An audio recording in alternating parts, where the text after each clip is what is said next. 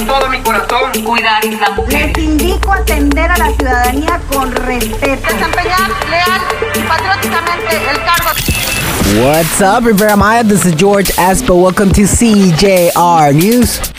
A photograph that shows a meeting of businessman Roberto Palazuelos with the national leader of the body of the Democratic Revolution, PRD, Jesus Zambrana Grijalva, has begun to circulate on social networks, stalking rumors that he may be the candidate of the PAN PRI PRD alliance for Quintana Roo. The artist and hotelier had said in the past interviews that he had the possibility of being the standard bearer of Sol Azteca as well as of Movimiento Ciudadano after receiving the endorsement of Claudio X Gonzalez and Gustavo de Hoyos.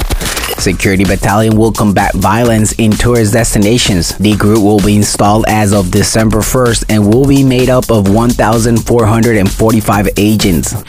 People use a storm drain as a garbage dump. The Potable Water and Sewage Commission confirmed the negligent behavior of some citizens of Cozumel. Deputies of Quintana Roo proposed that free feminine hygiene products be delivered in public schools in Quintana Roo.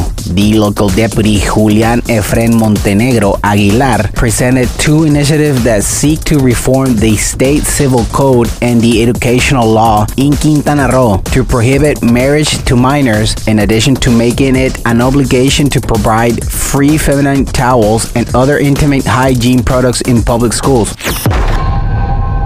Thank you for listening, CJR News. This is George Espo. You can find me on YouTube as CJR News. Don't forget to subscribe to our podcast on Google, Spotify, and Apple. Thank you and goodbye.